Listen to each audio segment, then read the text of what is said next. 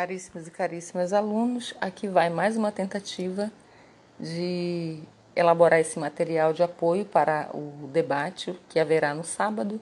Primeiro debate no tópico 1, que trata da proteção dos direitos humanos nos ambientes da União Europeia e do Mercosul. Digo isso que é mais uma tentativa porque eu já venho. É, creio que este já é o quinto podcast que eu tento gravar, mas em virtude da do travamento do, do, do aplicativo que eu estou utilizando, eu acabei perdendo os materiais anteriores já quase conclusos.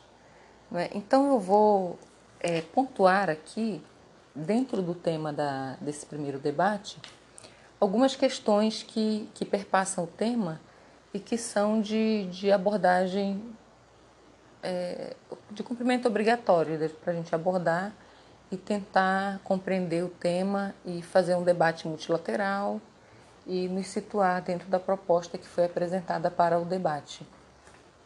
Então, o primeiro tópico que eu gostaria que vocês abordassem no trabalho do sábado é sobre a questão do processo de integração europeu, não é?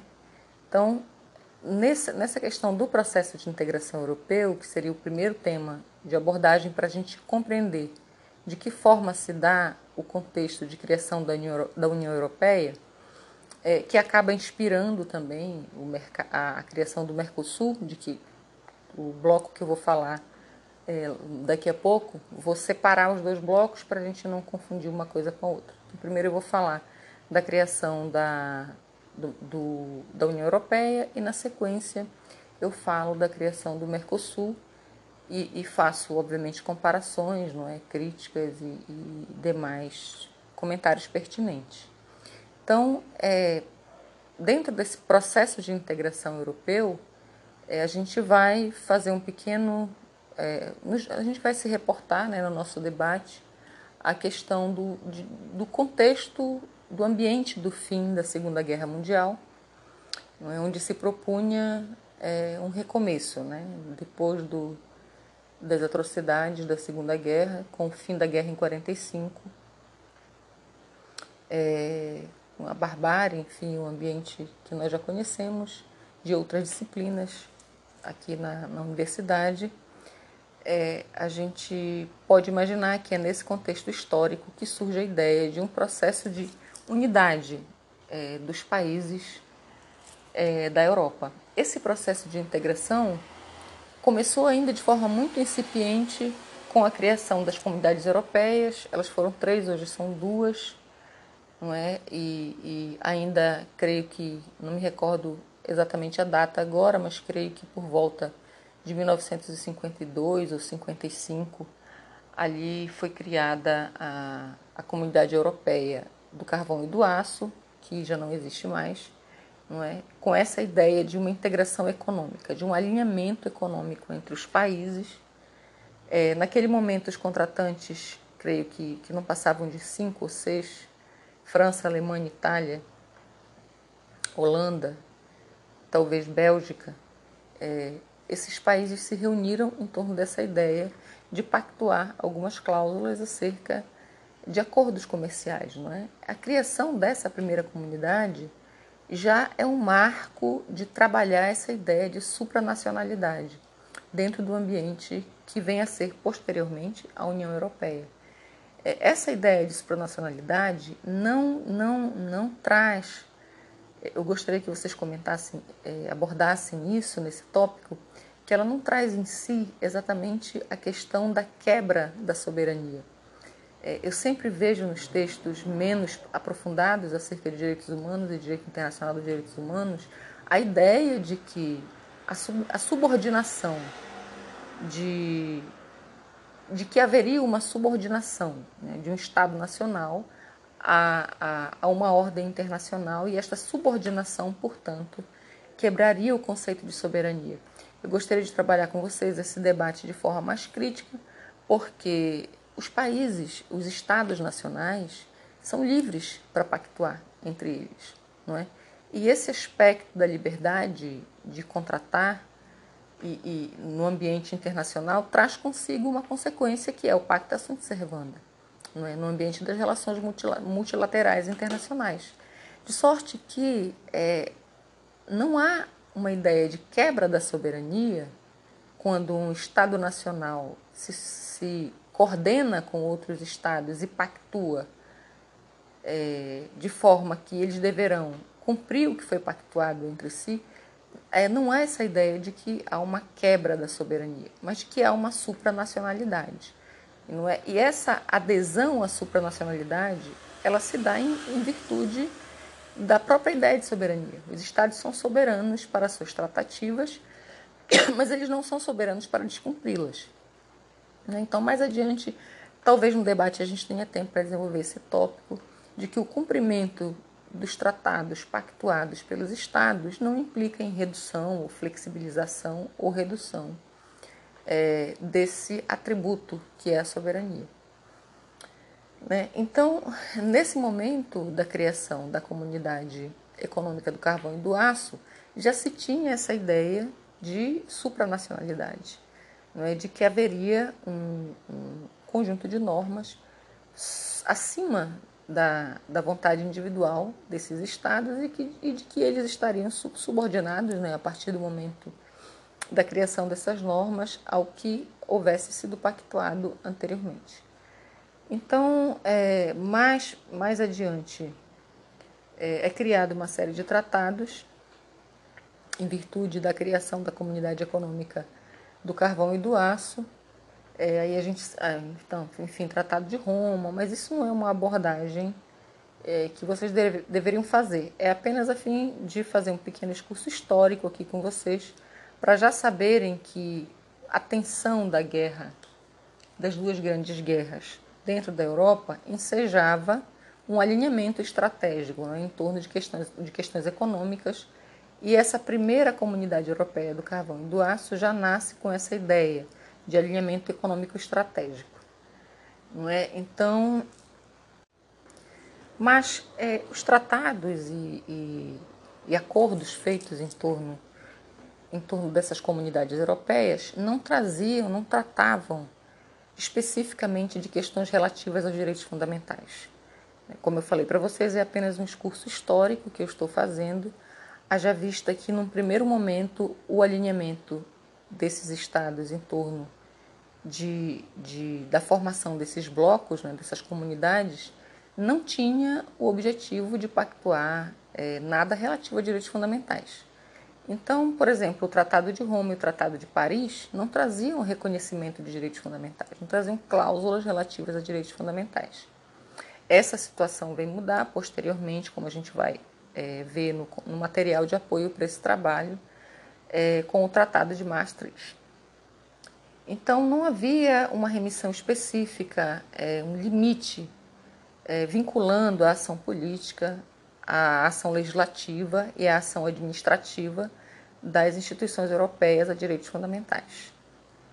É, antes disso, né, o Tribunal de Justiça das Comunidades Europeias foi, ele se responsabilizou por tentar fechar essa lacuna existente é, reconhecendo que as ações comunitárias estavam sujeitas aos direitos garantidos pela Convenção Europeia de Direitos Humanos e, e pelas tradições, enfim, constitucionais dos Estados-membros, e considerando que esses seriam princípios gerais da ordem constitucional da integração europeia.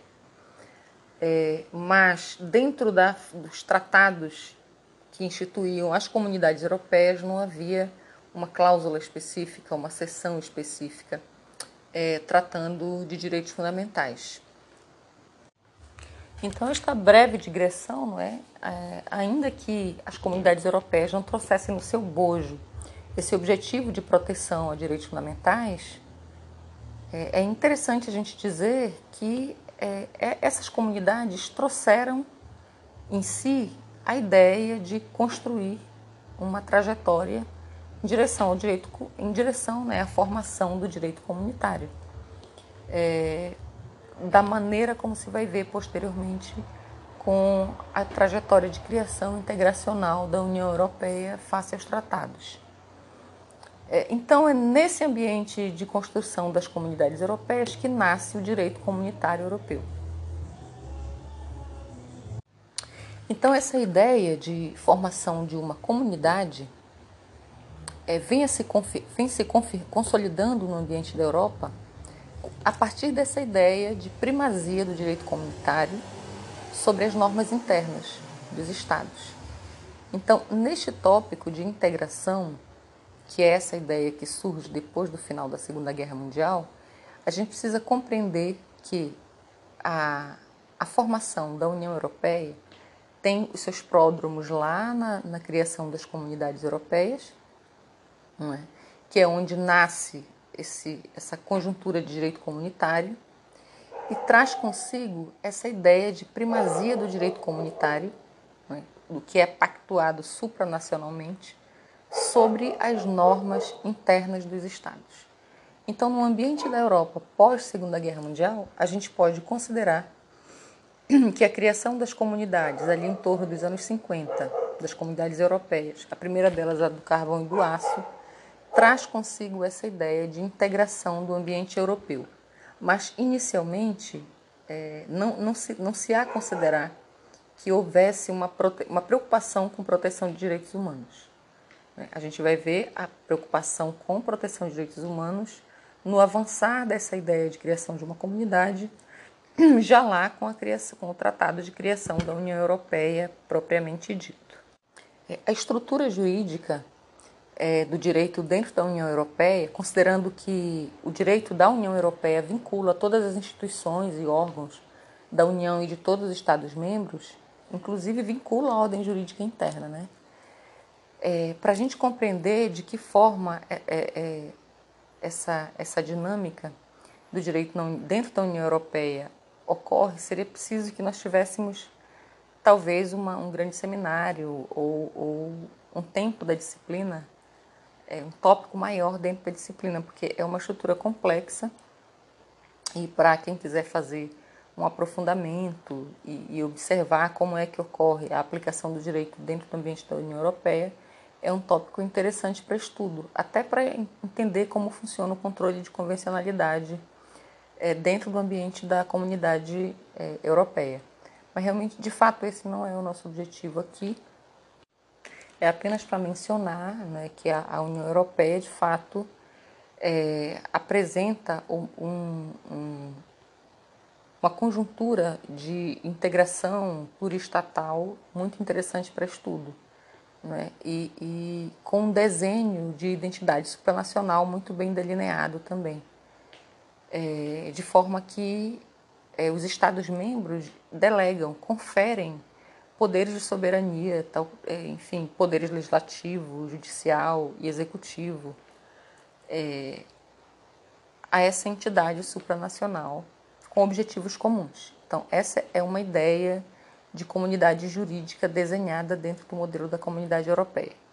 Então, para a gente pensar sobre esse tópico de integração, de que forma a, forma, a criação da União Europeia é, depois das comunidades europeias específicas implica na formação de uma ideia é, é, supranacional comunitária dentro do ambiente da Europa. Aqui vai mais uma tentativa de elaborar esse material de apoio para o debate que haverá no sábado.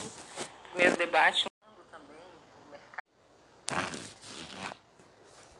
Então, essa, essa ideia de alinhamento econômico estratégico e de formação de uma comunidade implica em, uma superação daquele conceito de soberania vestifaliano, né? é, pela qual a soberania atribuiria aos estados é, uma a última voz, não é? em termos de é, é, vontade, de manifestação da vontade. Então, é, é uma, uma ideia interessante a gente entender que a noção de integração de um bloco econômico e jurídico de integração implica é, automaticamente inflexibilizar alguns dogmas não é? da teoria do Estado, da política e do direito internacional mesmo, como esse dogma da soberania e superar aquele debate de monismo e dualismo, que é um debate clássico, né? vocês devem ter visto lá em Direito Internacional Público, acerca da separação ou união da ordem interna de um Estado com a ordem externa. Então, esse conceito bastante westphaliano de soberania precisa ser, ser repensado, redesenhado, para que a gente possa então empreender um raciocínio em direção a essa ideia de integração e de formação de uma comunidade de estados nacionais soberanos, é, como ocorre no ambiente da União Europeia, com um desenho é, jurídico, por sinal, é, muito bem feito, muito elogiado, é, em virtude da arquitetura, da forma como foi planejado, é, da construção de toda a estrutura jurídica que envolve a criação desse bloco. Então, entendendo essa ideia de que a criação da União Europeia é, implica imediatamente na proteção, na flexibilização dessa cláusula de recrudescimento da soberania e em direção a uma ideia de comunidade de estados nacionais soberanos e que de forma integrada induzem uma ideia de supranacionalidade, então a gente pode falar de que forma ocorre a proteção dos estados, dos direitos humanos, perdão, dentro do ordenamento jurídico da União Europeia, compreendendo essa ideia de integração, de que inicialmente uma comunidade é, interestatal de nações surgiu com a criação das comunidades europeias, naquele primeiro momento com o objetivo de alinhamento econômico estratégico, sem nenhuma intenção de pactuar acerca de direitos humanos, mas que vai evoluindo, enfim, para essa ideia, para duas ideias que são muito importantes dentro da noção de integração, que são as ideias de proteção dos direitos humanos e de proteção de valores democráticos. Então já é interessante a gente pensar aqui que é impossível dissociar direitos humanos de dentro de um ambiente democrático. E também é impossível a gente pensar em proteção de direitos humanos dentro de regimes autoritários, de regimes autocráticos, porque as, os regimes autocráticos e autoritários têm por característica exatamente não distribuir, não é direitos e não, não, não é nem essa noção de não distribuir direitos, mas é de não é, haver esse, essa troca, não é, de proteção do, do Estado em face do indivíduo e tendo como contrapartida o indivíduo ter direitos em face do Estado. Então, essa, essa estrutura só é possível dentro de um ambiente democrático. Então, veja, a despeito da, das comunidades não tratarem, não tematizarem seus tratados especificamente constitutivos, não é? a questão de, de direitos humanos, é, lá atrás, ainda em 49, o Conselho da Europa é, já tinha por uma de suas finalidades é, garantir a preeminência do direito. Então, com a criação do Conselho da Europa, já se tinha essa noção de que haveria é, um, um, uma primazia não é, do efetivo gozo dos direitos humanos e de liberdades fundamentais dos indivíduos, enfim, nos termos da Declaração Universal de 48, sob a jurisdição dos Estados-membros do Conselho da Europa. Então, é nesse ambiente, no âmbito do Conselho da Europa, que a Convenção Europeia dos Direitos Humanos se enquadra. É? Sendo que essa convenção tinha por objetivo, né, é, é, o fito, o foco, é, seria dotar, não é, prover a Europa de uma Carta de Direitos e Liberdades Comuns, a fim de que esse novo ethos que se estabelecia ali é, assumisse os valores políticos e, e culturais é, que são capazes de solidificar direitos humanos. Como eu falei anteriormente no tópico da integração, as ideias de direitos humanos e, e de democracia elas estão intimamente correlacionadas, porque é, imaginar que o indivíduo tem direitos em face do Estado é automaticamente imaginar um desenho político desse Estado dentro dos, do, dos parâmetros de um Estado democrático e de direito. Então, do ponto de vista histórico, a gente pontua que a garantia de direitos fundamentais dentro do ambiente, dentro do espaço europeu, ela, primeiramente, né, ali em 1949, competia ao Conselho da Europa. Né, o próprio Estatuto é, do Conselho da Europa é, mencionava que, que o Conselho tinha por fundamento né, o reconhecimento por parte dos Estados-membros do princípio da primazia do direito, e, enfim. creio que esteja ali por volta do, do artigo 3 do, do, do Estatuto de Criação do Conselho da Europa. Logo após a criação do Conselho da Europa, posteriormente, né, com a aprovação da Convenção Europeia de Direitos Humanos, esses valores ali inicialmente suscitados foram se concretizando é, no sentido de tutela dos direitos fundamentais dentro do ambiente, dentro do espaço europeu. Então, recapitulando, a gente tem aqui o Conselho da Europa e a Convenção Europeia de Direitos Humanos como dois marcos históricos em paralelo às comunidades europeias, não é que objetivavam mais a questão. Então, aqui a gente tem dois veios. Um veio de criação de comunidades para tratarem de assuntos econômicos e estratégicos, e, por outro lado, o Conselho Europeu e a Convenção Europeia de Direitos Humanos tratando da garantia de direitos fundamentais, mas essas duas ideias ainda muito desmembradas uma da Caberia também um tópico específico para a gente abordar o papel do Tribunal de Justiça da União Europeia dentro do, do contexto de proteção dos direitos humanos e de direitos fundamentais. Haja vista que o Tribunal de Justiça da União Europeia é exatamente a instituição que teria por responsabilidade é, proteger direitos humanos dentro do ambiente da União Europeia, é, o que hoje é de fato uma realidade. Então seria interessante falarmos sobre essa posição inicial, essa posição do Tribunal de Justiça dentro do ambiente da União Europeia como um garantista, é? na sua jurisprudência e, e, e nos seus acórdãos dos direitos fundamentais.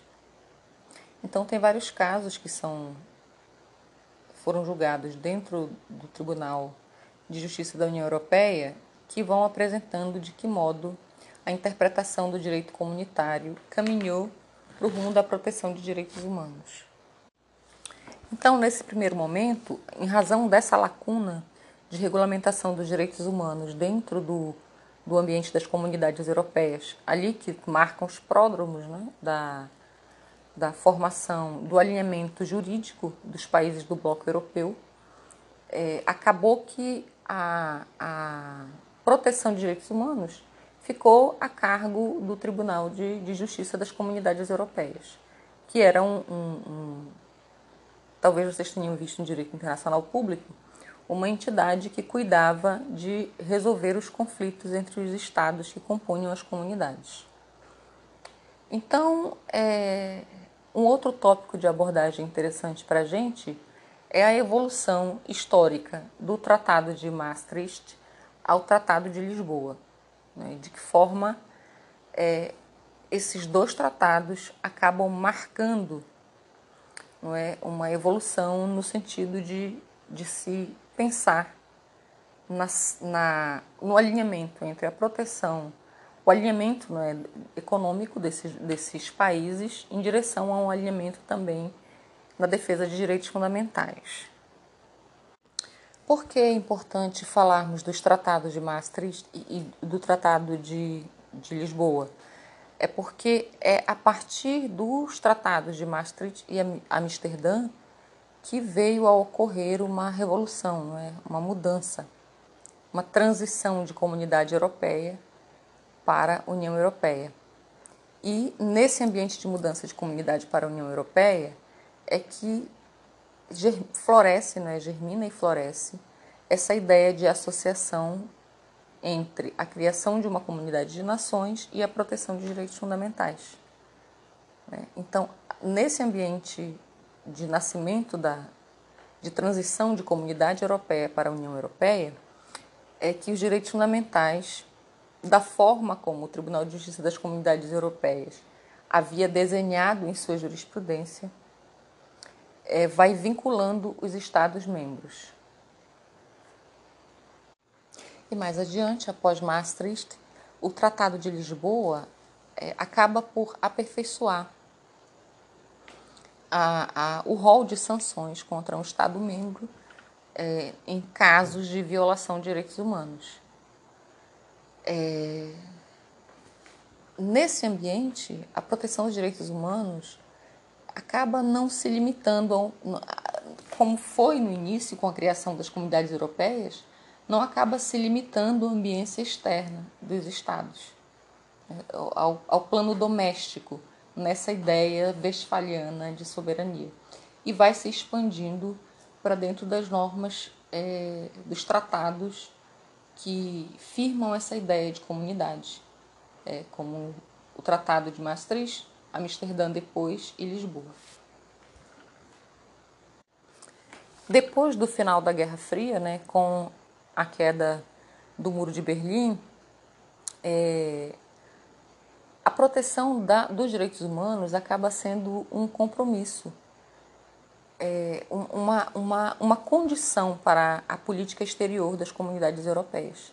Então, acaba tendo um protagonismo, um destaque, essa ideia de que a proteção dos direitos humanos seria um requisito para a política externa das comunidades europeias.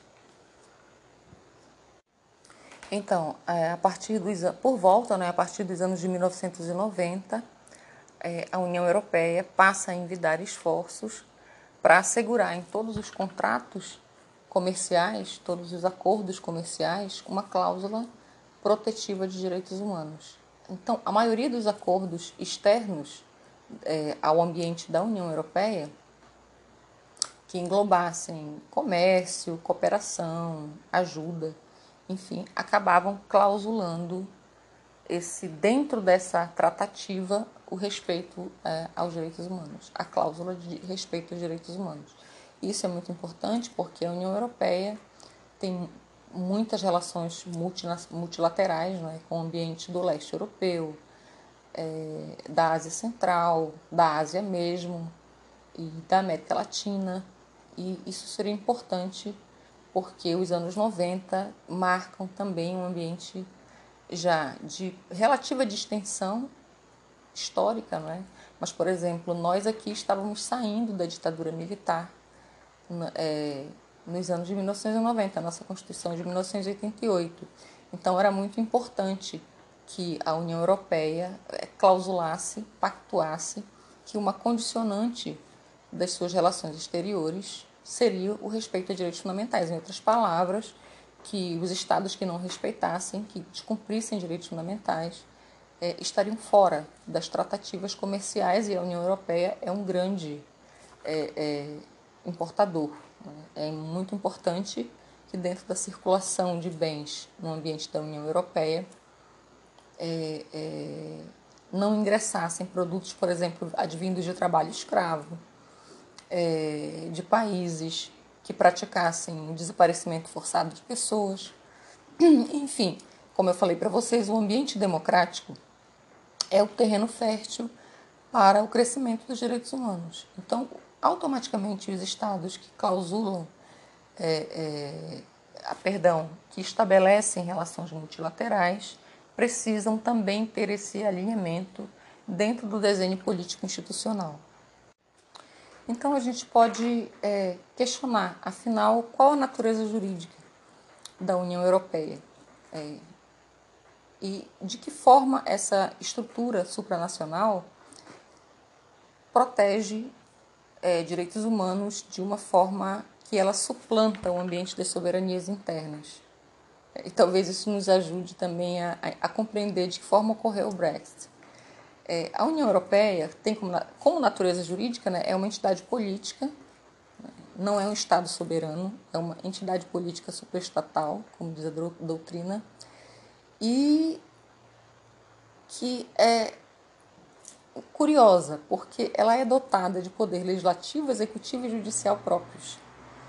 Então, dentro da estrutura da União Europeia, que não é um Estado soberano, mas uma entidade política supranacional, ocorre a tripartição dos poderes nos modelos é, de tripartição do Montesquieu. É? Embora ela não seja um Estado-nação, é? é, é fala-se também que há uma Constituição Europeia, né? um direito constitucional europeu, é, em termos, é, claro, que não, não dogmáticos, não concretos, uma vez que não é um Estado soberano. Então veja que é muito difícil a gente trabalhar os conceitos da teoria geral do Estado dentro do da para instruirmos a noção de, de União Europeia, perdão, a noção de entidade supranacional, porque quando a gente fala de entidades nacionais, a gente fala de soberania dentro do modelo westphaliano. É muito difícil a gente transpor o modelo westphaliano de soberania para abordar a ideia de supranacionalidade, porque a gente sempre tem em mente que um Estado nacional tem aqueles elementos lá da teoria geral do Estado uma Constituição em vigor, um povo soberano, uma língua comum, uma nação, enfim. E a União Europeia é, é plurilingue, é plurinacional, pluriétnica, não é? É difícil a gente pensar em soberania desconectada desse conceito de, de unidade e pensar no conceito de pluralidade. Mas não sendo um Estado, ainda que não sendo um Estado soberano supranacional, é, é, a estrutura da União Europeia e os tribunais internos, é, a questão de como os tribunais internos dos Estados soberanos acabam se submetendo como se fosse uma jurisprudência vinculante do nosso tribunal aqui, é, uma súmula vinculante às decisões dos tribunais supranacionais. Inclusive, existe, existem recursos né, que são obrigatórios quando envolvem direitos humanos dentro dos Estados soberanos para essas entidades supranacionais. Mas é um tema aqui que, de fato, não, não aconselho que vocês aprofundem ou debatam, porque é um tema mais atinente ao direito internacional público. Embora se fale alegoricamente de uma Constituição da União Europeia, é, na verdade é o conjunto de normas, é o conjunto de tratados entre os Estados-membros que formam essa, entre aspas, não é, Constituição da União Europeia, que é o resultado das tratativas dos acordos feitos entre os Estados soberanos.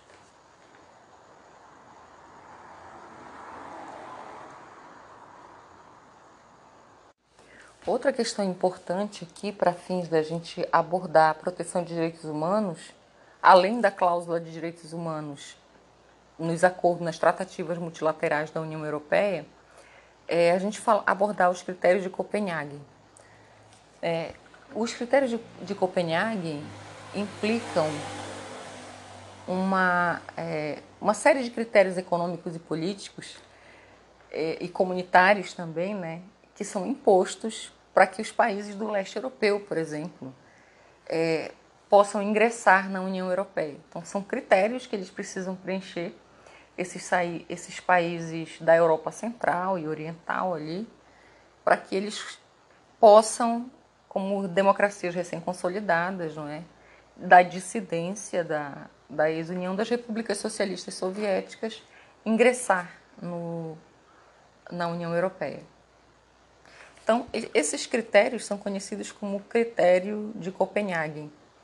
É, e eles dizem respeito, sobretudo, a, a cláusulas obrigatórias para que os países, para a adesão não é, dos países do, do leste europeu ali recém-ambientados na democracia após a, a fratura, a fragmentação da União das Repúblicas Socialistas Soviéticas.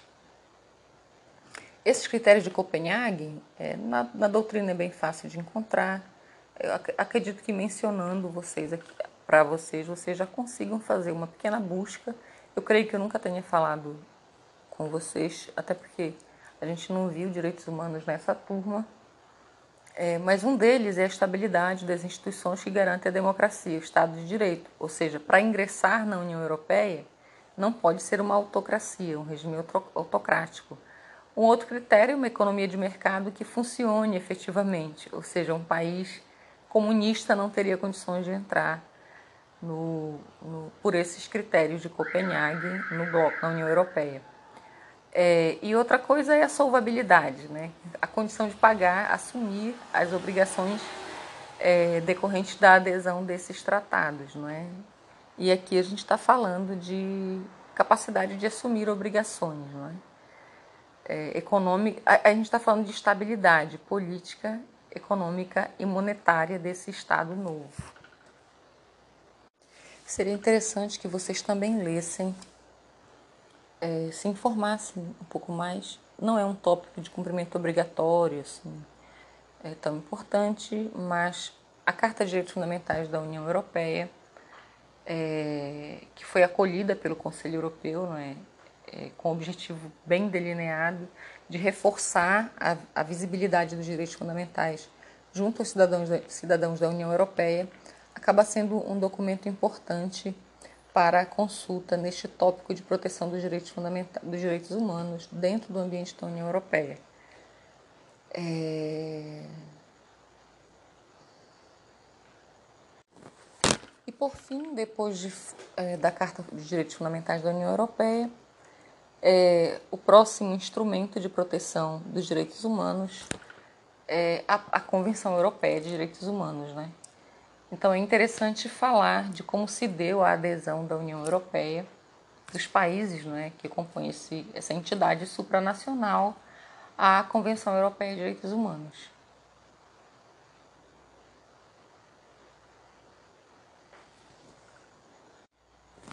Então, como funciona dentro da União Europeia é, a proteção de direitos humanos? Né?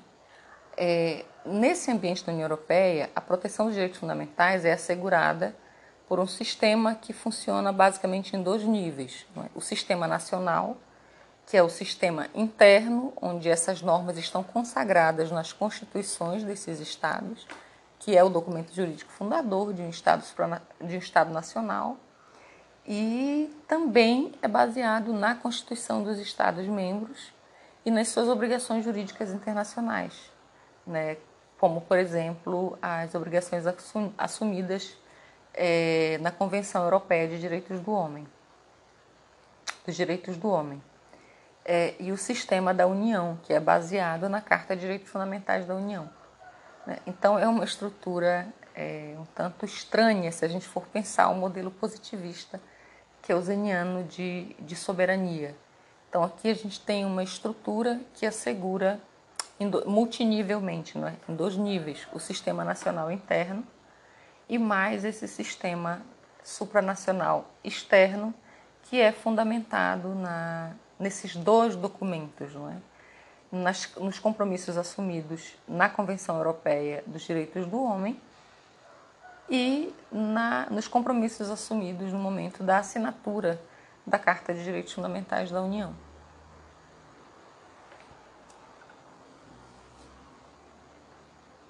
Vejam como é complicado a gente pensar na estrutura da União Europeia é, a partir do modelo clássico de soberania e lá da teoria geral do Estado, né? porque os tribunais nacionais dos Estados-nação que compõem a União Europeia aceitam é, é, que o efeito direto das normas da União Europeia. Né? Então, acima, é como se as normas exaradas no ambiente da União Europeia automaticamente vinculassem os Estados com uma norma interna, né? tem eficácia imediata.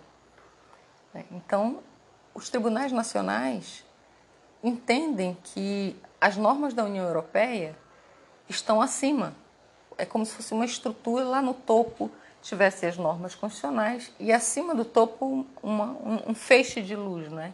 E esse feixe de luz seriam as normas exaradas pelo, pela, pela, pelas normas da União Europeia sobre o Estado Nacional. Então é como se nós tivéssemos, por exemplo, aqui na América Latina, se tivéssemos uma União da América Latina, por exemplo, para essa finalidade, não é? de composição de um bloco maior. Nós teríamos que os tribunais de justiça brasileiros deveriam aplicar o direito brasileiro a partir dessas regras pactuadas dentro do ambiente comunitário. Então, tudo isso para a gente pensar que a engenharia, o modelo da União Europeia, está muito distante do nosso modelo de mercado comum aqui no Sul, né, de Mercosul. Então vejam essa ideia de convencionalidade imediata, não é? As normas constitucionais têm efeito imediato nesses estados. No entanto, é, as convenções assinadas por o que foi convencionado entre esses estados e a União Europeia é, deve ser consultado para saber se há um alinhamento do ordenamento jurídico interno com o ordenamento jurídico externo né? porque os tribunais externos é, têm o dever de confirmar a validade interna do direito da União Europeia. Então, a convencionalidade é imediata. Né? O alinhamento de convencionalidade é imediato. E mais, eles têm o dever de desaplicar o direito interno se ele for contrário à União Europeia. E tem mais. A gente está falando aqui de um contexto é, legal, não é? Mas ainda tem a raça interpretácia, não é?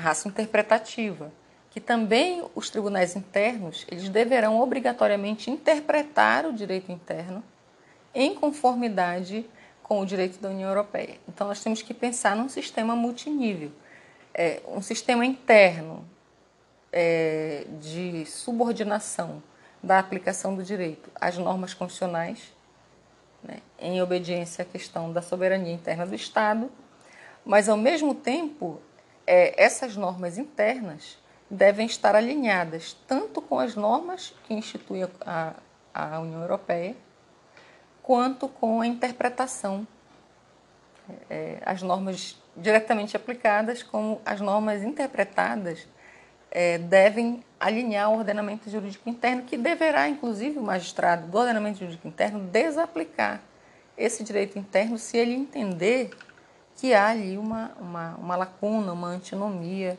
algum problema lógico entre o direito interno e o direito da, da União Europeia. Então vejam que essa ideia de supranacionalidade é bastante estranha ao nosso conceito, tanto de soberania westfaliana quanto de, de de estrutura é, do, do, do, edifício, da arquitetura do Estado, nos parâmetros da teoria geral do Estado, sobretudo se a gente pensar dos parâmetros kelsenianos. Então, é, é, essas noções que eu trago para vocês sobre o ambiente de formação de um direito comunitário na Europa, a partir dos anos 50, é, com o fim da Segunda Guerra Mundial, e com a Declaração Universal de Direitos Humanos ali de 48 e o surgimento das comunidades europeias e depois da União Europeia. Né? De que forma eu falei que houve uma ideia inicial de integração econômica dos, dos, dos estados soberanos e que evoluiu, que em, primeiro, em primeira análise não respeitava a temas atinentes à, à política e, e aos direitos humanos, mas que paulatinamente depois como Tratado de Maastricht, Maastricht e, e o Tratado de Amsterdã, Tratado de Lisboa, evoluem para uma para um debate de formalização da proteção dos direitos fundamentais dentro da estrutura normativa dos tratados. Não é? é essa evolução é paulatina, porque o material didático que vocês forem consultar vocês verão que inicialmente essa ideia da formação da comunidade europeia estava adstrita a assuntos econômicos e se deixava então para os tribunais de justiça supranacionais, nos termos da Convenção Europeia dos Direitos Humanos, por exemplo, a ideia de proteção do, dos direitos humanos e fundamentais dentro do ambiente da União Europeia. Então, é, é uma estrutura complexa de aplicação do direito que funciona, como eu já falei para vocês, fora dos padrões clássicos que a gente estuda em ciência política sobre a ideia de soberania, porque ali há uma, uma noção de supranacionalidade, inclusive administrativa, não só contenci... há o contencioso judicial e o administrativo dentro do ambiente da União Europeia, é, o que desafia as noções que a gente estuda na faculdade de direito acerca dos, de valores como a soberania e, e, e nos padrões clássicos ali da teoria geral do Estado, porque temos realmente um sistema multinível, Estado nacional, os Estados nacionais, não é? E os Estados supranacionais. Então veja que até para o ingresso de países do leste europeu recém-saídos das dos do, do bloco ali da União das Repúblicas Socialistas Soviéticas, seria possível, seria preciso, é preciso, não é, uma pactuação de respeito a direitos humanos, não é? E aqueles três critérios que eu falei para vocês, que o Estado precisa obedecer, um deles é o respeito aos valores democráticos, né? além, é claro, da autonomia para econômica, né? de uma economia é, monetarizada. para compor o bloco, ou seja, o bloco tem ainda o seu desenho institucional voltado para esse alinhamento em torno da economia. Então, feitas essas considerações acerca do esquema de proteção dos direitos humanos dentro do, da União Europeia, eu passo a falar com vocês sobre o processo de proteção dos direitos humanos dentro do ambiente, no, na esfera, né, no âmbito do Mercosul. É, a criação do Mercosul, é, inicialmente, responde a um processo, a, a, iniciativa de uma integração na América Latina. É? Essa é uma ideia que é bastante antiga, é? talvez que se reporte mesmo até antes de, de 1900, dos anos 50 ali, quando foi criada a Comunidade Europeia do Carvão e do Aço na Europa. Não é?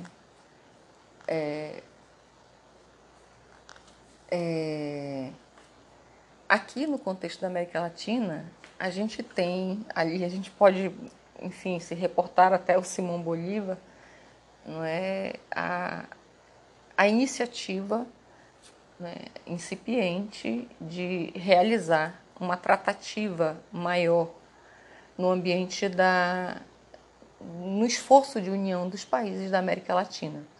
Mas isso foi uma, uma ideia utópica e de fato nunca veio a se concretizar.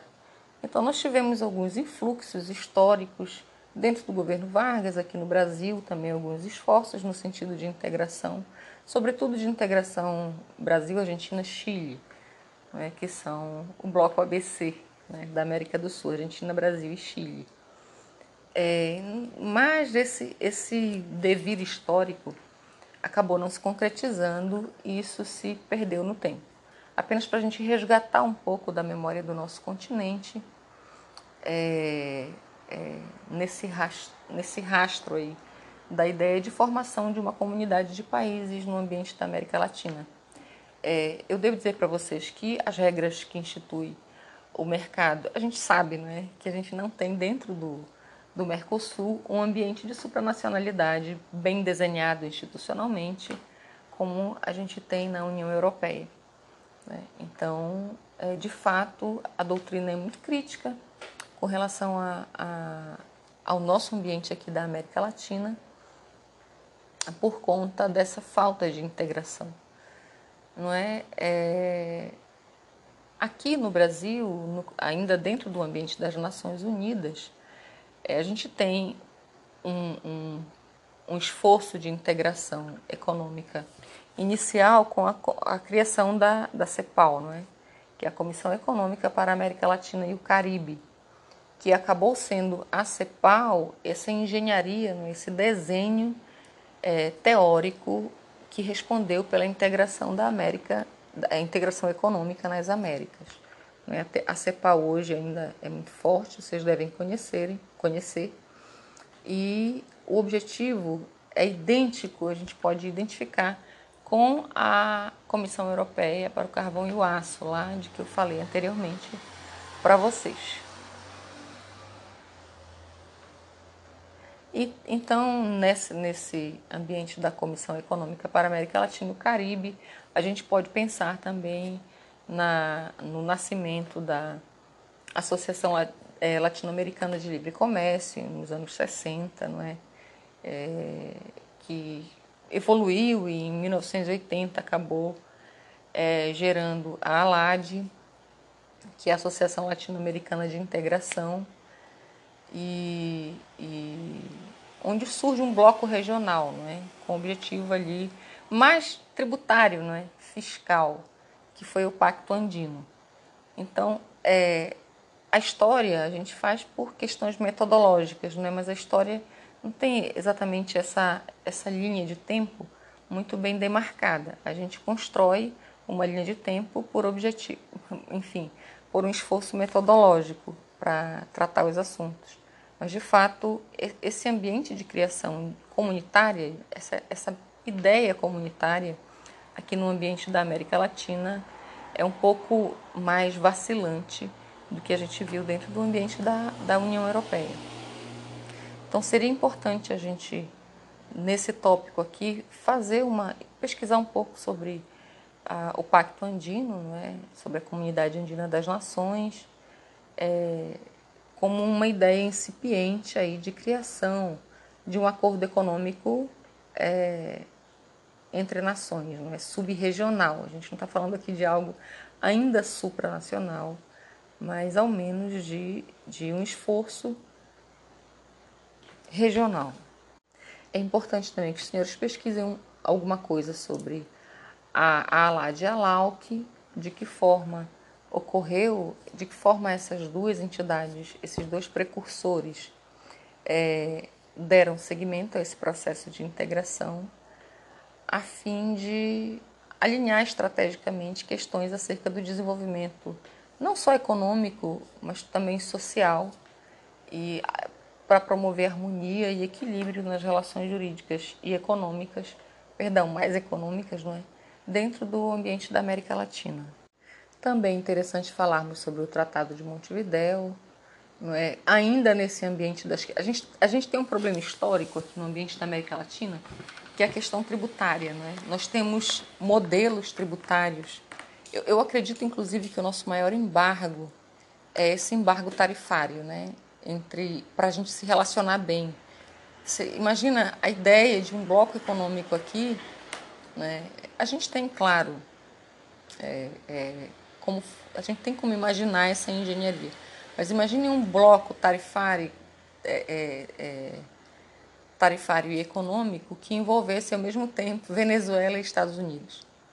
Então, de fato, um alinhamento no ambiente das Américas, os interesses são muito dissonantes, os modelos institucionais e econômicos são muito dissonantes, o que dificulta a gente pensar em, um, em uma comunidade de nações que unisse as duas Américas Latinas. Né? Então, o que temos, por hora, é esse desenho institucional do Mercosul. Então, ainda nesse tema da integração tarifária, né, é importante também é, passar pela nesse ambiente de cooperação ainda, não é? Passar pela pelo Tratado de Integração, Cooperação e Desenvolvimento, que também o mote sempre foi essa questão tarifária, né, relativos a bens e serviços é, dentro do ambiente da América Latina. Então, com esses antecedentes, essa digressão histórica que a gente reporta a Simão Bolívar e depois os esforços do Brasil em tentar, ali na, na pessoa do, do então presidente da República, Getúlio Vargas, de tentar um alinhamento entre as nações que compõem, sobretudo aqui o Cone Sul, não é, da América Latina. Mas isso de fato vem a, a ocorrer, ao menos em termos é, ideais, não é, com a criação do Mercosul. Então é interessante a gente falar um pouco, né, debater um pouco sobre afinal como surgiu e o que é o Mercosul é, nesse processo de integração, né, ainda da mesma forma como as comunidades europeias que eu falei há pouco, é, tratando priori prioritariamente de temas comerciais e não especificamente de temas é, é, é, relacionados a, a a direitos fundamentais, por exemplo, a direitos humanos. É, da mesma forma como aconteceu ali nos tratados instituidores da União Europeia, uma fuga do tema direitos humanos. Vamos deixar os direitos humanos para os tribunais. Então, da mesma forma como ocorreu lá, e, e ocorreu também aqui no processo de criação do mercado comum europeu. Não é? é o mercado comum europeu, perdão, o Mercosul, confundindo Mercosul com o mercado comum europeu, é o avanço do nosso áudio. É... Dentro da, da esfera do Mercosul, a gente tem dois documentos importantes para fazer uma breve consulta ou para estudar sobre eles, não é? debates e artigos que ocorram sobre eles, é, que são os dois tratados constitutivos do bloco. Né? Um deles vocês certamente conhecem, que é o Tratado de Assunção, é, e o outro é o Protocolo de Ouro Preto. Então, são dois documentos importantes para a gente compreender é, de que forma esse bloco, que é o Mercosul, foi constituído. É, entretanto, a cooperação entre esses países ocorre de forma um pouco mais complexa, né? que requer, por exemplo, uma convivência pacífica entre os estados soberanos em todos os campos da atividade humana, que não, que não façam guerras, é, que defendam direitos humanos, que protejam, é, que se protejam do ponto de vista da, da democracia, não é? Estimulem a proteção da democracia, porque a gente sabe que no ambiente não democrático não há como se falar em direitos humanos. O tratado, é, os tratados constitutivos do Mercosul, de fato, fazem pouca menção à proteção de direitos humanos. E uma fraca, existe uma fraca menção no preâmbulo desses dois tratados constitutivos é, que fala em objetivos sociais e tal, econômicos, né? mas assim, separados, os objetivos sociais separados dos objetivos econômicos, nesse processo, nessa ideia de, de integração, tal qual eu falei anteriormente para vocês, como ocorre na União Europeia. É, o Tratado de Assunção se limita a dizer que o Mercosul deverá almejar melhorar as condições de vida de seus habitantes mas de fato isto me remete melhorar condições de vida é, sem que haja uma outra série de predicados, nos remete mais à ideia de condições econômicas do que de condições é, humanas, né, no que diz respeito à dimensão de proteção dos direitos Bem, assim como há uma fraca menção à, à questão dos direitos humanos no Tratado de Assunção, no, no de Ouro Preto, é, o, a, a, a, Perdão, no de ouro preto não, né? Mas no protocolo de ouro preto, né, há uma menção à necessidade de uma consideração especial para países e regiões menos desenvolvidas no Mercosul, algo mais associado à ideia de filantropia, de beneficência, do que a ideia de garantia de direitos. Mas não há realmente nos dois tratados, tanto no Protocolo de Ouro Preto como no Tratado de Assunção, não há nenhuma menção explícita, não há nenhuma cláusula, um capítulo, um artigo específico com a nomenclatura de direitos humanos ou com algo que remeta a uma proteção mais específica de direitos humanos. É, é o Mercosul não tem é, é, uma, uma, um tribunal específico, não é? No, cujo, cujo não tem um tribunal judiciário, por exemplo, capaz de, de conciliar, né, de harmonizar as normas de integração regional com as normas de direitos humanos, como foi feito, por exemplo, lá na, na, na União Europeia com o Tribunal de Justiça da União Europeia. Aqui a gente não tem um Tribunal de Justiça do Mercosul, TJMS. Né? Não temos de fato. E não existe no nosso ambiente do Mercosul uma instância não é, que a gente possa assemelhar, por exemplo, com o Tribunal de Justiça de Luxemburgo.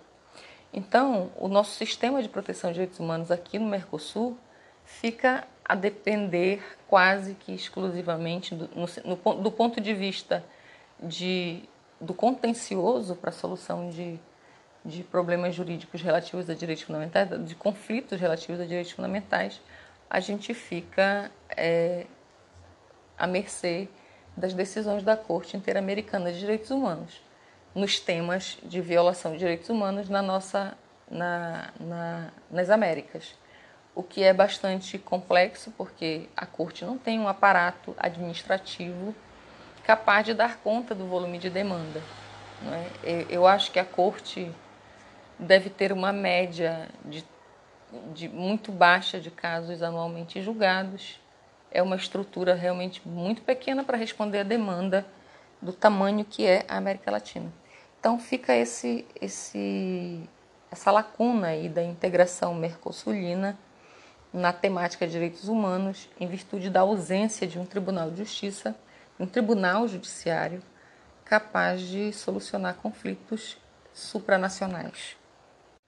Então, comparando, por exemplo, com a União Europeia, no tópico supranacionalidade, de fato fica muito difícil a gente assemelhar a estrutura do Mercosul é, a de nesse, nesse afã não é, de criar um mercado comum com o modelo europeu. Então, de fato, é muito diferente porque nós não temos uma estrutura administrativa, legislativa e judiciária capaz de aplicar a, uma, a jurisdição de forma supranacional, nos termos de um direito comunitário diretamente aplicável, como a gente tem no ambiente da União Europeia.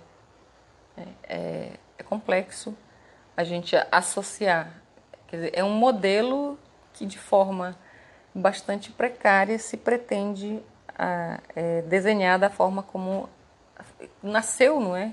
Foi instituído nos termos da, do, da, do direito comunitário europeu, mas de fato não tem uma estrutura administrativa para a gente falar que a gente tem uma entidade supranacional como ocorre com a União. Então, é, o tema de direitos humanos na, no ambiente do, do Mercosul, ele é, possui alguma identidade com o modelo da União Europeia, não por outra questão, para estrutura administrativa, supranacionalidade, nada, mas pelo fato de que os países membros do, do Mercosul se acabam é, dentro do ambiente dos países membros, ocorrer a incidência de normas internacionais de direitos humanos.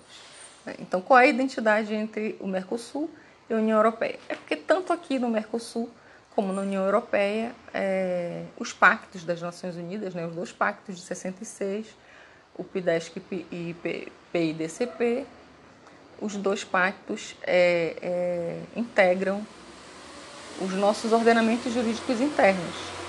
É, além dos dois pactos, é, além das convenções regionais, né? no caso dos países do Mercosul, a Convenção Americana sobre Direitos Humanos, que é o Pacto de San José da Costa Rica, é, de 1969, e os acordos regionais né? É, elaborados no âmbito da Organização dos Estados Americanos, que é o nosso sistema regional OEA. Não é?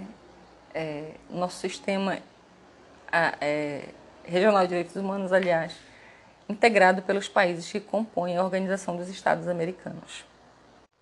Outro óbice para a proteção de direitos humanos no nosso continente é, fato, além do fato de que não temos um tribunal supranacional para vincular os estados é, do, do nosso, do, que compõem o Mercosul às questões de direitos humanos, ainda tem o fato de que a Corte Interamericana de Direitos Humanos funciona naquele sistema, né, de só poder ser acionada por provocação da Comissão Interamericana de Direitos Humanos. Então, isso é mais um óbice né, é, para concretização e proteção de direitos fundamentais. Não é, a gente não tem capacidade postulatória individual perante a Corte Interamericana dos, dos Direitos Humanos. Quem tem a capacidade, a, a, a Comissão Interamericana dos do, Direitos Humanos faz a clivagem não é? ali separa e encaminha os casos até a corte, mas isso já sabemos também. Então, esse é mais um fator de dificuldade para a gente concretizar direitos humanos e direitos fundamentais no nosso continente. É? Sobretudo se a gente pensar que os nossos magistrados, por exemplo, dentro dos estados nacionais, não fazem uma, um controle de convencionalidade.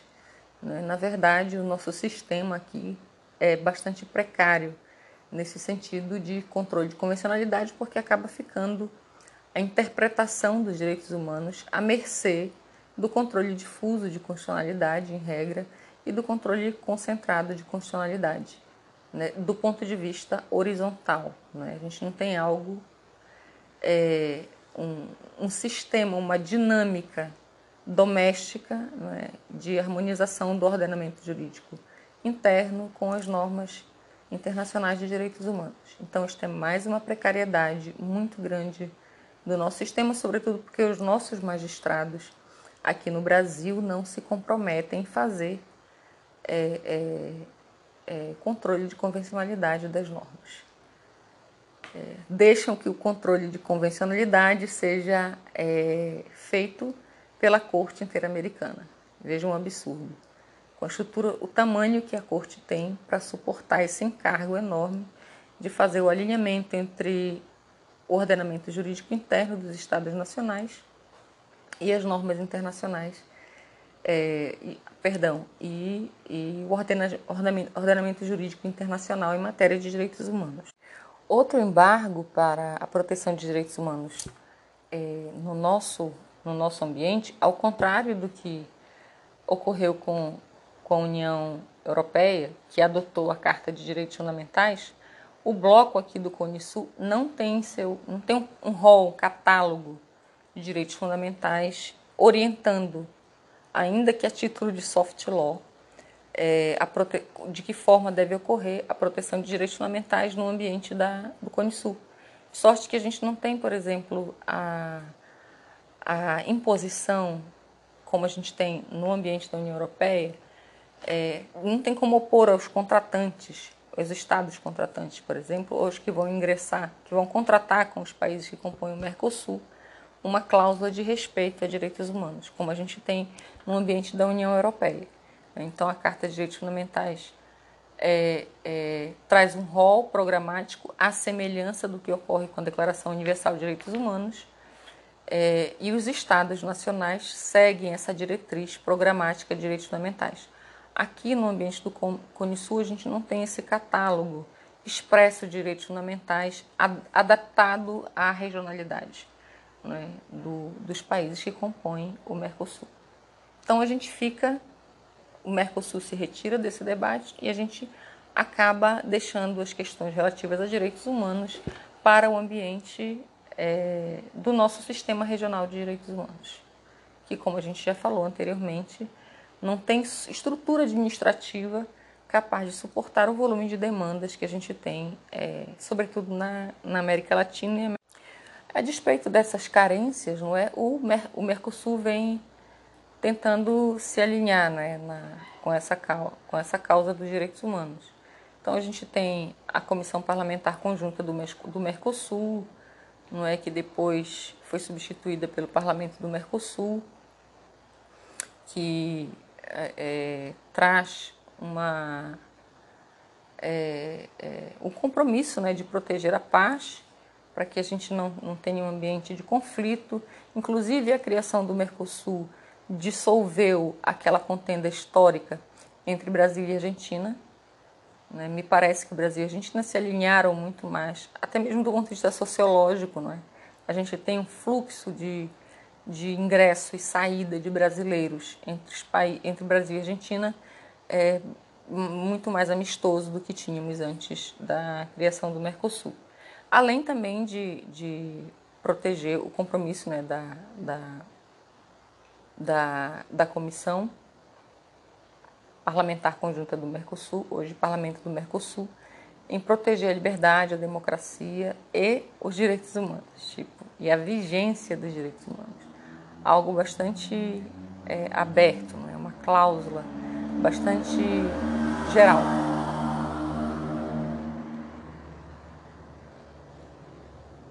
E mais à frente também o acordo União Europeia-Mercosul, é, onde a União Europeia e o Mercosul firmaram é, a, multilateralmente, não é? Multilateralmente não, porque não são estados soberanos, mas firmaram o compromisso de que essas duas organizações, essas duas entidades, é, esses dois entes, não é?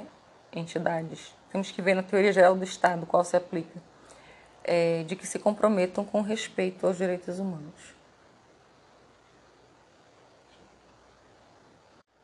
Outro documento importante aqui no ambiente do Mercosul é o protocolo de Ushuaia sobre compromisso democrático. Né? É um protocolo que foi assinado na cidade de Ushuaia, na Argentina. Não sei se vocês já ouviram falar, já leram. Não me recordo de ter falado alguma vez é, nas minhas aulas sobre esse. Na verdade, o nosso tema aqui, Mercosul, o tema Mercosul não é muito, talvez no curso de economia, mas não é um tema muito debatido dentro do curso de direito. Outro documento importante é nos instrumentos regionais aqui do Mercosul é o protocolo de compromisso, protocolo sobre compromisso com a proteção e promoção dos direitos humanos do Mercosul. É um protocolo de 2005, né? é, assim como lá no protocolo de Assunção, embora de forma mais tácita do que expressa, é, os Estados partes decidiram é, pactuar pelo respeito e promoção dos direitos humanos, como condição, né, como uma, um valor indispensável para que se consolide esse processo de integração. E lá, dentro desse protocolo, foi criada a cláusula democrática do no Mercosul. Perdão. A cláusula democrática é no protocolo de Ushuaia. Então, dentro desse protocolo, foi criada a chamada cláusula de direitos humanos. Não é, é... Embora a gente não tenha uma, uma estrutura judiciária, uma estrutura judicial capaz de suportar contendas, envolv conflitos envolvendo direitos humanos, nós temos aqui, a partir desse, do, é, desse protocolo, a, a cláusula de direitos humanos, como uma cláusula necessária para a implementação dos direitos humanos no bloco.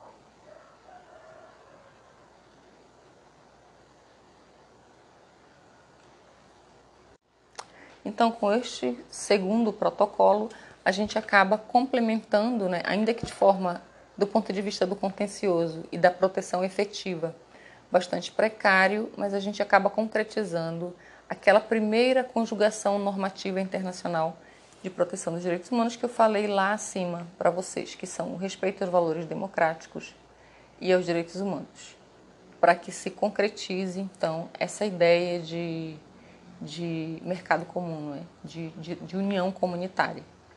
Então, tanto o Mercosul quanto a União Europeia têm esse ponto de identidade que é o respeito às cláusulas democráticas e de direitos humanos, que a gente sabe que uma está intimamente vinculada à outra, né?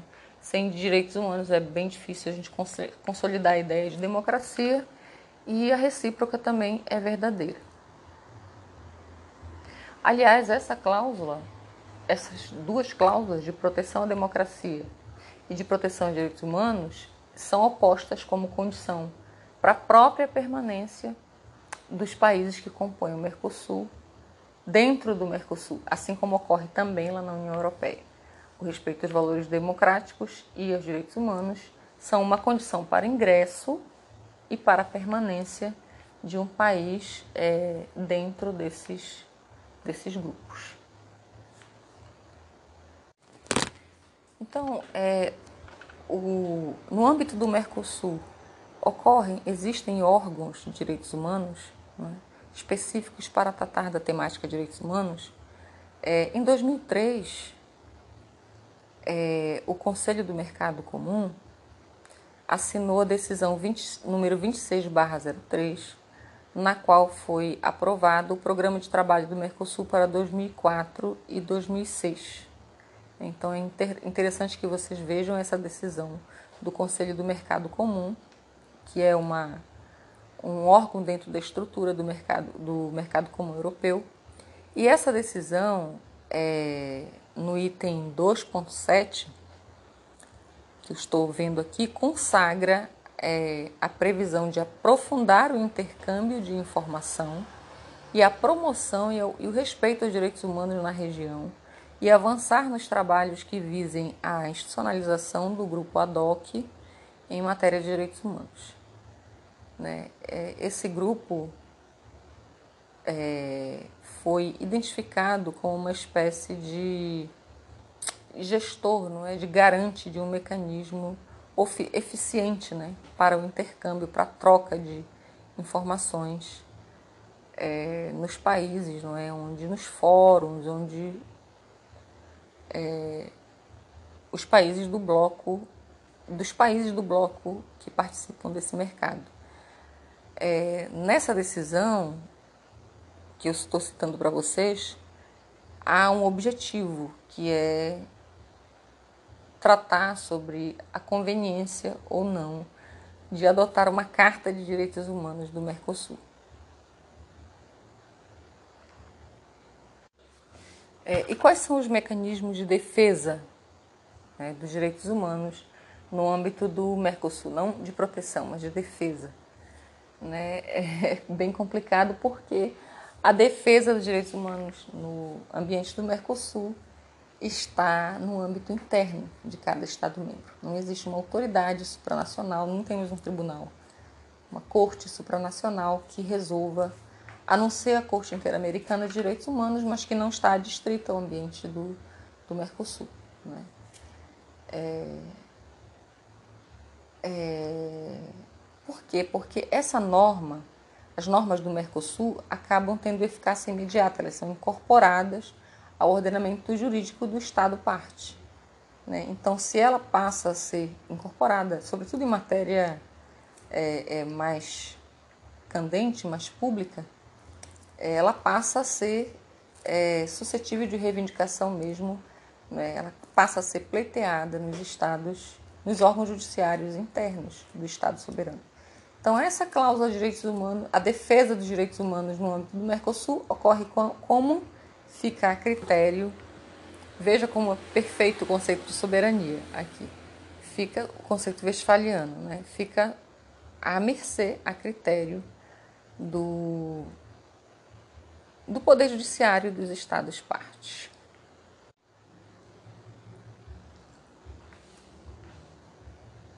Temos também as decisões do Tribunal Arbitral ad hoc e do Tribunal Permanente de revisão que são ligadas a direitos fundamentais também, é, no ambiente do, da regulamentação do Mercosul. É, tem alguns precedentes, não é? sempre voltado para as voltados para as transações é, comerciais, muito mais enfocados nos assuntos comerciais do que em qualquer assunto relativo a direitos humanos. Aqui, também é um tópico que eu recomendo caso queiram fazer abordagem também é um tópico interessante. Então, é, como está o debate de direitos humanos hoje? Seria interessante que a gente, para fins de debate, fizesse uma contextualização de como hoje, a, qual é a ambiência de direitos humanos hoje aqui no, no âmbito do Mercosul. É, Bem, a primeira questão é a pendência do fortalecimento do processo democrático na região. Não é? A gente tem problemas aqui ainda de transição democrática de regimes autoritários para regimes democráticos na, em todo o conjunto da América Latina. É, então a gente tem um marco temporal de mais ou menos a década de 80 que a América Latina começou a incorporar é, instrumentos é, de proteção dos direitos humanos. Então a gente tem esse déficit aí, esse gap de pelo menos é, 30 anos né, na América Latina para a gente começar a incorporar no nosso ordenamento jurídico é, interno é, instrumentos internacionais de proteção é, aos direitos humanos, né, proteção dos direitos humanos pelos estados latino-americanos. Com relação a isso, isso a gente falando de América Latina como bloco, independente de Mercosul. No entanto, no âmbito do Mercosul, é, a gente tem a assinatura do a ratificação pelo, pelos membros, estados membros do Mercosul da Convenção Americana de Direitos Humanos, que é o Pacto de San José, da Costa Rica e o reconhecimento da jurisdição da Corte Interamericana de Direitos Humanos. Né? Então, Brasil, Argentina, Paraguai e Uruguai é, concretizam, deflagram esse processo de respeito aos direitos humanos, sobretudo nessas duas iniciativas, aceitando a jurisdição da Corte Interamericana de Direitos Humanos e é, ratificando o Pacto de San José. Além disso, aqui os países integrantes do Mercosul são signatários né, dos principais tratados mais gerais e mais especiais de direitos humanos do, dessa ambiência do sistema internacional no âmbito das Nações Unidas e da Organização dos Estados Americanos.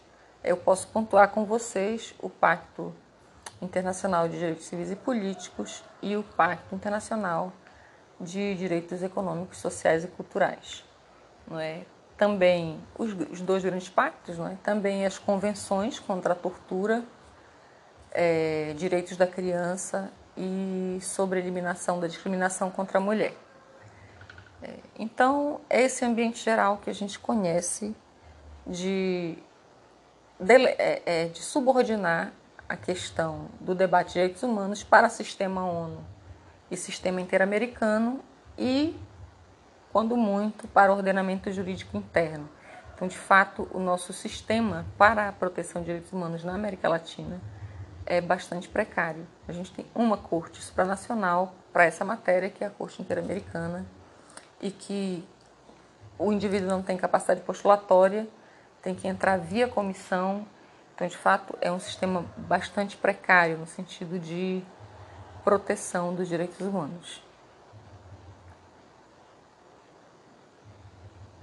É uma abertura bastante gradativa que ocorre aqui no ambiente da América Latina, por conta até mesmo dessa lacuna de uma estrutura supranacional é, eficiente, no sentido de, de uma corte muito ativa, um tribunal muito ativa, ou de, muito ativo, ou de um sistema é, é, binário, como ocorre no ambiente. Na, na, verdade, é um sistema terciário, é uma tríade protetiva de direitos humanos que ocorre na União Europeia, mas aí nós precisaríamos ter uma aula específica para desenhar essa arquitetura de como ocorre a proteção, não só a, a defesa, mas a proteção de direitos humanos no ambiente da União Europeia. Então, essas são as noções principais sobre os tópicos da proteção dos direitos humanos no ambiente da América Latina, aqui no, perdão, no ambiente do Mercosul e da proteção dos direitos humanos no ambiente do sistema da União Europeia. É, eu fico à disposição de vocês para a gente solucionar dúvidas e vou encaminhar no nosso classroom uma algumas é, indicações, fazer sugestão de bibliografia, é, textos, artigos científicos, mandar alguns documentos em PDF também é, não, não gostaria que vocês é, se prendessem à estrutura organizacional de um texto, a gente não vai fazer um estado da arte sobre o tema. É, a forma como eu pontuei aqui para vocês os temas mais importantes desse debate, eu recomendo que vocês sigam esse roteiro dinâmico e no momento em que a gente for organizar, é, no momento que a gente for no sábado, né, na hora da aula, eu vou pontuando com vocês eventuais lacunas que ocorram para a gente compreender de forma mais global o tema.